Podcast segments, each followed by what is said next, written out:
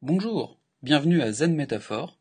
Chaque semaine, une image simple pour comprendre quelque chose qui n'aurait jamais dû être compliqué dans le développement informatique.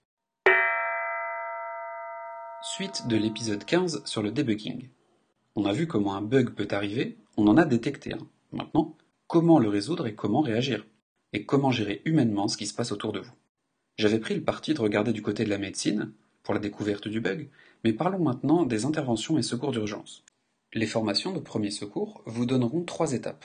Protéger, alerter, secourir. Protéger, c'est éviter le suraccident. Si vous avez quelque chose qui vous cause des problèmes en pagaille, et que vous avez une légère idée de ce que c'est, évitez au moins que ça s'empire de minute en minute. Alerter, c'est prévenir qui de droit, qui a été ou qui est encore impacté, et que doivent-ils savoir absolument tout de suite sans les noyer dans des informations inutiles? Que peuvent-ils faire pour agir et que recommandez-vous dans cette situation? Et enfin, secourir, c'est-à-dire à minima, s'assurer que lorsque les secours arrivent, la personne en détresse n'est pas dans une pire situation qu'auparavant. Si vous résolvez le tout, tant mieux, mais il y aura probablement l'avis d'un professionnel de santé plus tard, ne serait-ce que pour des questions de responsabilité. Reprenons tout ça dans notre contexte. Pour la protection, le mieux est parfois de tout couper. Chez vous, une fuite, une inondation, vous coupez l'eau. Ça sent le gaz, vous coupez le gaz et vous ouvrez les fenêtres. Pour votre entreprise, si le site institutionnel est tombé, ce n'est pas très sérieux en termes d'image. Mais si le site a été défiguré par des pirates qui mettent n'importe quoi dessus, c'est encore pire en termes d'image. Bien sûr, c'est radical de tout couper. En général, on voit avant, avec ceux que ça concerne, qu'est-ce qu'on ferait en cas de problème. Le temps de comprendre, d'intervenir correctement, etc.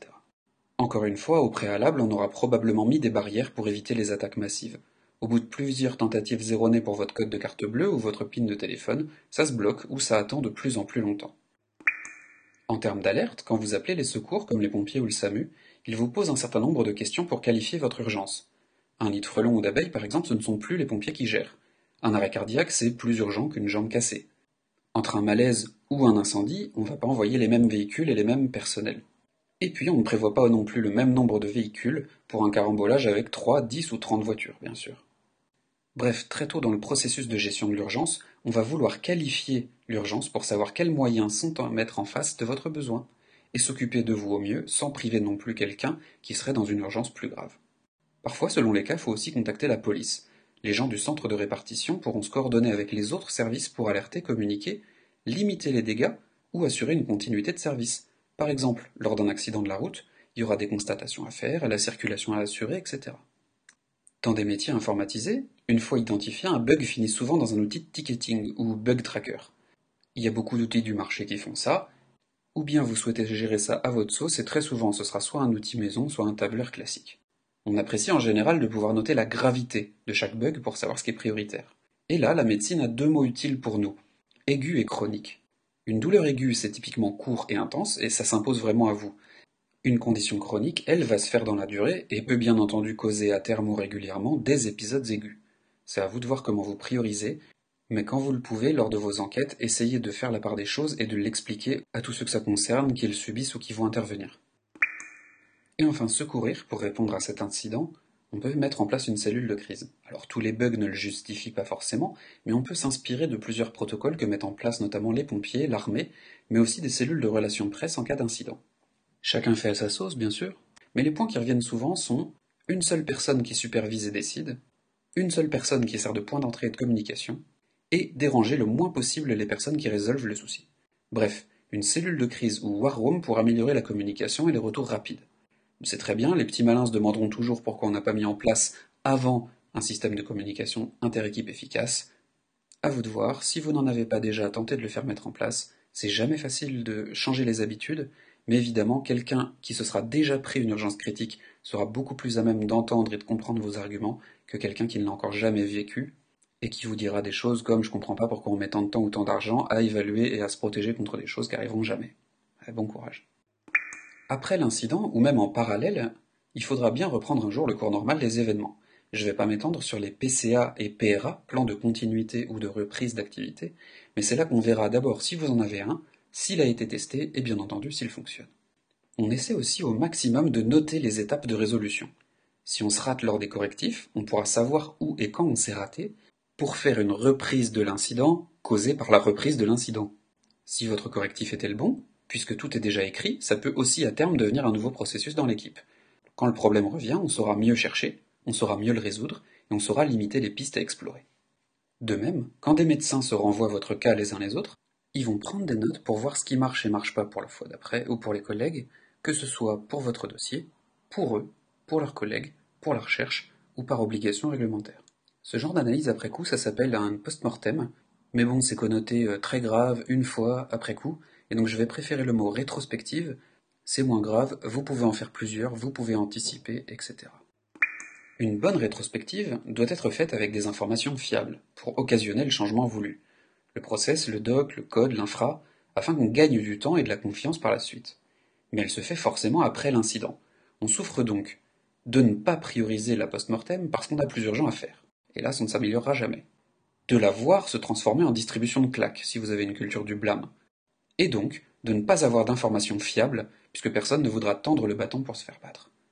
Là encore, si c'est pas encore le cas dans votre équipe, j'espère que vous aurez l'occasion d'expliquer tout ça pour mettre en place sereinement ce qu'il faut. Pour tout le monde, l'enjeu est d'accepter l'erreur humaine, mais d'avoir un process robuste, mais flexible, résilient, qui résiste aux erreurs prévues et qui nous permet quand même de réagir aux erreurs imprévues. Un moyen simple et que le monde hospitalier a mis en place pour ça, c'est une abondance de checklists. Toutes ces questions pour s'assurer que vous êtes bien le bon patient, venu pour telle raison, qui a ou n'a pas pris tel médicament, un suivi comme chaîne du froid, chaîne de stérilité, équipement utilisé, bref, la traçabilité. Et on parlera peut-être un jour des estimations qui prendront au moins un épisode à elles toutes seules. Pour le moment, dites-vous juste que, bien que tous mes conseils insistent pour garder son calme, résoudre les choses correctement après enquête, il y a forcément un sens de l'urgence pour certains, et que leur répondre on verra quand ce sera fait n'est pas satisfaisant. Alors bien sûr, tout le monde peut comprendre, que penserait-on d'un médecin qui vous annonce votre problème sans vous avoir examiné? Question de sérieux, de professionnalisme et de bon sens, on ne peut rien dire trop vite. Mais quand vous gérez un bug en tant que développeur ou développeuse, pensez à ce que vous vous apprêtez à répondre à vos clients et demandez-vous comment je le prendrais si j'étais malade et que mes médecins me disaient cela. Dans ces situations, n'oubliez jamais de faire preuve d'empathie et de compassion. Non seulement c'est la base du respect, mais en plus vous gagnez du temps en évitant de créer de la panique et des situations de blocage et d'énervement. Mais en créant la confiance, vous risquez d'en apprendre bien davantage sur le métier les contraintes qui n'avaient pas été exprimées auparavant et d'avoir des meilleures idées par la suite en termes de priorisation, de communication et de prévention. Le mot du jour, c'est Kaizen, l'amélioration continue. Vous le connaissez déjà si vous avez été curieux et que vous aviez été lire le lien sur la méthode Toyota lors de l'épisode précédent. Mais avec un peu de bon sens et en ayant lu ou écouté les deux épisodes, j'espère que c'est normal maintenant de se dire que s'il y a un problème, bah, on fait tout pour l'anticiper pour la fois d'après. Le tout du jour n'a rien à voir avec l'informatique, mais fera certainement de vous un meilleur développeur. C'est de passer une formation au premier secours. Faut toujours être prêt, tout peut arriver, et puis c'est facile de perdre les pédales dans une situation d'urgence. Alors passez une formation et recyclez-la, c'est-à-dire faites des révisions régulières. Ça vous prend quelques jours, quelques heures, un week-end. La protection civile et la Croix-Rouge proposent ce genre de formation, c'est pas super cher et je crois même que parfois ça peut être proposé par votre entreprise. On vous apprendra plein de choses qui vont normalement sans dire, mais qui vont toujours mieux en le disant. Et enfin, les liens du jour, donc un vers les formations de la Croix-Rouge et un vers les blameless post-mortems, c'est-à-dire comment conduire une rétrospective sans culture du blâme et qui en devient donc d'autant plus efficace. Donc là-dessus, il y a énormément d'articles qui ont été publiés, je ne vais pas prendre parti pour aucun d'entre eux, chacun a son expérience et son anecdote à raconter. Donc je vous ai mis un lien vers un moteur de recherche. De toute façon, vous avez déjà le concept, mais ça ne peut que vous faire du bien à vous et à ceux avec qui vous travaillez, de pouvoir l'expliquer et d'aider à en mettre en place. Voilà, c'était Zen Métaphore. Plus d'informations sur zenmétaphore.net, z e n m 4.net.